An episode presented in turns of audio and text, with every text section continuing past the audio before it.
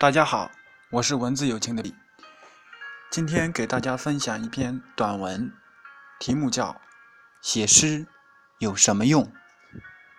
本文来自纳岸读诗的新浪博客，朗诵曲梁。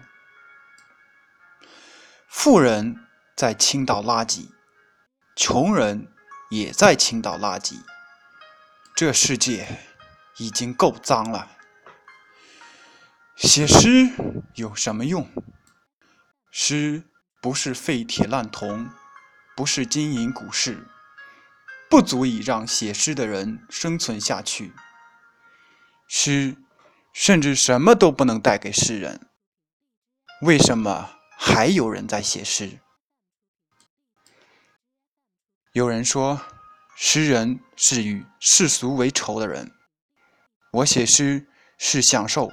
从混沌到清醒的过程，不屑与腐败为伍，而且能从肮脏丑恶中发掘出真善美。